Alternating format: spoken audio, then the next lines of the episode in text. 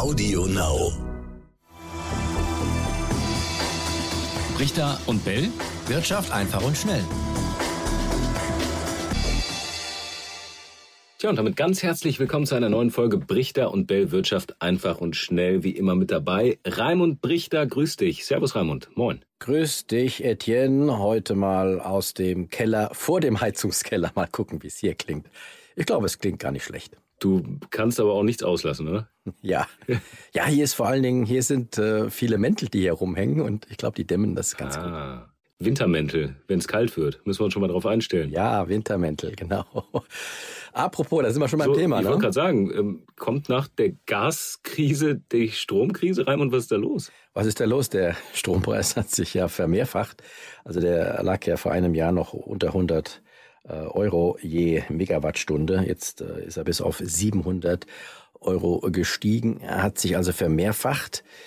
Wie immer, wenn sowas passiert, Etienne, es sind Börsen, die auch übertreiben und das ist aus meiner Sicht tatsächlich eine Übertreibung. Wenn es die Börsen nicht gäbe, wäre der Strompreis natürlich auch gestiegen, äh, wegen der Widrigkeiten, aber nicht so exorbitant. Ob das jetzt Spekulanten sind, die da unterwegs sind oder auch äh, Menschen bzw. Unternehmen, die sich absichern, all das ist ja an diesen Terminmärkten äh, für Strom auch möglich. Das kann man äh, von außen nicht beurteilen, aber es ist auf jeden Fall eine Übertreibung. Mhm. Und ich bin relativ sicher, dass das auch wieder korrigiert wird. Wann genau, weiß ich natürlich nicht. Ja, das ist immer schade, dass du das nicht weißt. Ne? Aber meistens liegst du richtig mit deinen Prognosen. Ja, genau. Meine Glaskugel ähm, gerade verlegt. Ja, vielleicht im Keller, ne? Vielleicht zwischen den Mänteln, in irgendeiner Tasche. Check das mal gleich. Genau. Noch. Aber guck mal. lass uns kurz mhm. darüber sprechen. Wie wird der Strompreis überhaupt ähm, bestimmt? Wie entsteht der? Wenn du sagst, es hängt ähm, an den Börsen, an den Terminmärkten. Vielleicht sollte man das kurz mal klären. Ja, normalerweise entsteht der Strompreis äh, ganz genau wie jeder andere Preis auch durch Angebot und Nachfrage mhm. am Strommarkt. Aber da eben es für den Strommarkt seit einigen Jahren beziehungsweise Jahrzehnten ebenfalls Börsen gibt, die draufgesetzt worden sind auf diesen Markt für den tatsächlichen Strom, ähm, gibt es eben auch viel Spekulation, viel Absicherung, äh, viel Hektik, viel Psychologie, die da eine Rolle spielt. Und jetzt äh, treibt den Strompreis gerade die Sorge, dass es äh, zunehmend knapp wird. Jetzt hören wir ja sogar, dass in Frankreich, obwohl die ja viel Kernkraftwerke haben, gerade weil sie viele Kernkraftwerke haben, dort ähm, der Strom knapp werden könnte, weil die Kernkraftwerke wegen äh, der Dürren und wegen der wegen des Wasserstands in den Flüssen nicht mehr so viel produzieren können, so viel Strom. Also da sieht man jede Stromart ist doch auch irgendwie wiederum von der anderen abhängig und sogar vom Wetter, wie wir jetzt sehen. Aber auch da können wir ja sicher sein, dass die Pegelstände der Flüsse wieder steigen und vielleicht korrigiert sich es dann schon. Wobei das ist ja dann theoretisch eine reale Gefahr jetzt im Moment, oder? Dass dadurch äh, das Kühlwasser fehlt für die AKW und äh, deswegen der, genau. die Produktion runtergeht. Also das könnte man ja dann schon zusammenbringen und sagen, okay, das macht dann auch Grund äh, oder Sinn, dass dann die Preise entsprechend steigen. Ja, aber das ist ja das, was diejenigen, die jetzt äh, diesen Strom dort kaufen an den, an den Märkten, ja als Argument nutzen. Das kann auch, äh, das ist durchaus auch tatsächlich eine Angst. Da ist schon Psychologie drin. Warum sollte denn sich mhm. der Strompreis ansonsten hier versiebenfachen? Äh, das ist nicht, das ist nicht normal und das, das ist, das ist auch nicht haltbar. Man kann sich den Chart angucken des Strompreises, sieht sehr schön aus haben wir schon häufiger drüber gesprochen, bei Aktien, Fahnenstangen. Es geht steil nach oben. Und immer wieder ist es so, dass an den Börsen dann auch die Kurse wieder auf der anderen Seite der Fahnenstange nach unten purzeln. Das heißt für uns, äh, die wir jetzt hier sprechen und zuhören und ähm, Strom beziehen, man braucht es ja für alles ja. ja im Leben. Ähm, was heißt das? Wird es jetzt auch da teurer? Droht da jetzt auch der Preisschock? Naja, der Strom ist ja schon teurer geworden und er wird auch äh, tatsächlich oder höchstwahrscheinlich in äh, nächster Zeit auch weiter teurer werden. Aber ich rede ja davon, dass es äh, diese immensen Preissteigerungen, diese Vermehrfachungen, hm. die wird es für uns höchstwahrscheinlich nicht geben. Höchstwahrscheinlich. Ja, das notieren wir. Ähm, aber mit dem Thema Inflation wird sich das Ganze natürlich auch nochmal zusammensetzen, oder? Die könnte dann auch nochmal nach oben gehen aufgrund solcher Entwicklung. Ja, gut. Äh, der Strompreis an der Börse ist Gott sei Dank nicht äh, in der Inflationsmessung dabei. Aber wenn dann die tatsächlichen Strompreise ähm, auch äh, sukzessive nach oben gehen werden in den nächsten Wochen oder Monaten, dann wird sich das auch wieder auf die Inflationsrate auswirken. Das ist ganz klar. Mhm. In Österreich wird über eine Strompreisbremse diskutiert.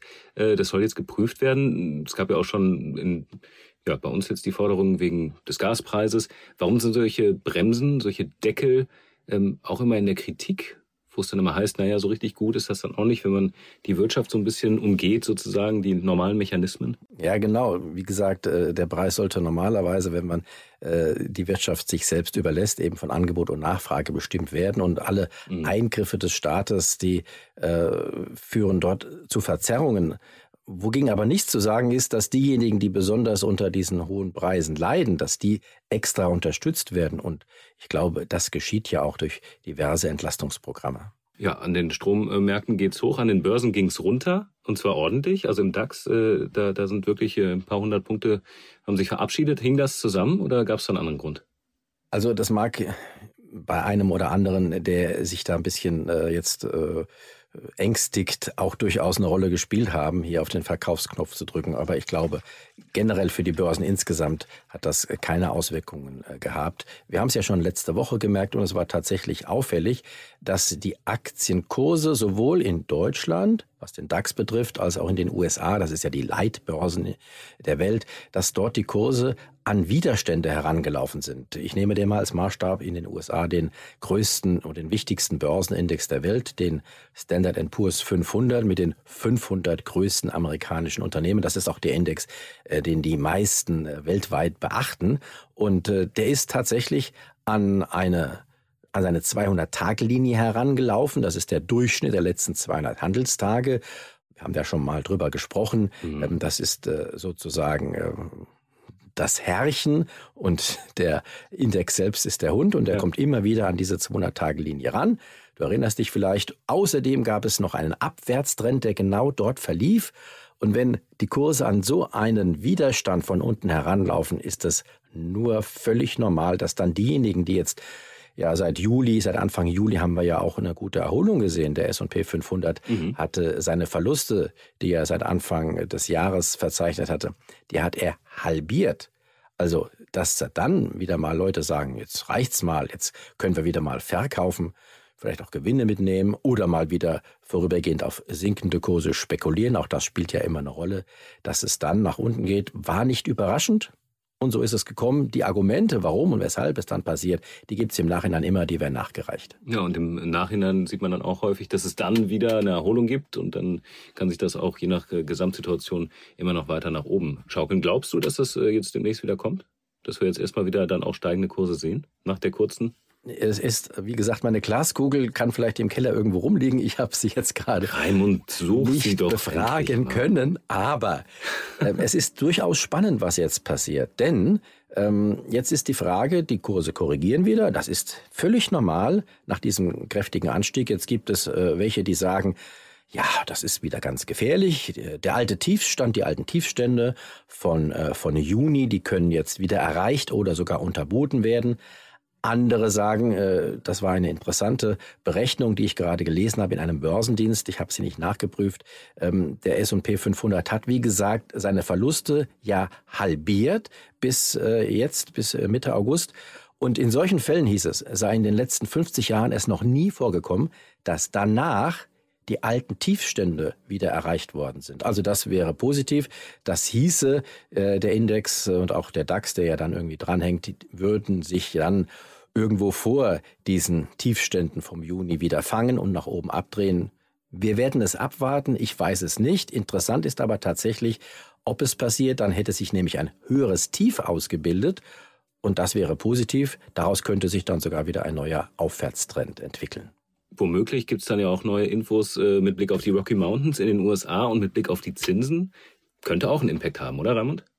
Genau, das wird jetzt am Freitag der Fall sein. Da gibt es äh, ein großes Notenbankertreffen, was einmal im Jahr in den Rocky Mountains stattfindet, in Jackson Hole. Ein, ich war noch nicht dort, aber es soll ein sehr schöner Ferienort sein. Und da reden die Notenbanker miteinander und sie halten auch Reden und der US-Notenbankchef Jerome Powell wird dort äh, möglicherweise, so sagt man, etwas sagen, wie denn die nächste Zinserhöhung in den USA ausfallen wird.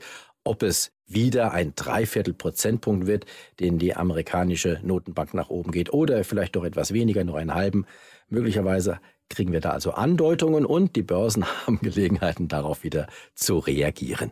Und wir auch, äh, darüber zu sprechen. Genau. Kommende Woche dann, äh, das war es erstmal für diese. Schönen Dank, Raimund. Äh, schönen Dank an euch fürs Zuhören. Und wenn ihr Fragen und Ideen habt für, für künftige Folgen, irgendwas, was ihr besprochen haben möchtet, schreibt uns einfach. Wir haben eine E-Mail, brichter und bellet.ntv.de und dann hören wir uns kommende Woche wieder. So ist es. Und einige Fragen haben wir auch noch in der Pipeline. Wir, wir sammeln sie. Es sind einige gekommen, äh, von unserem letzten Podcast auch. Und wir werden sie dann Apropos Pipeline in einem der nächsten be ja, beantworten. Genau, darum geht es nämlich, um die Gaspipeline. Genau, unter anderem. Bis nächste Woche. Ciao, ciao. Richter und Bell, Wirtschaft einfach und schnell.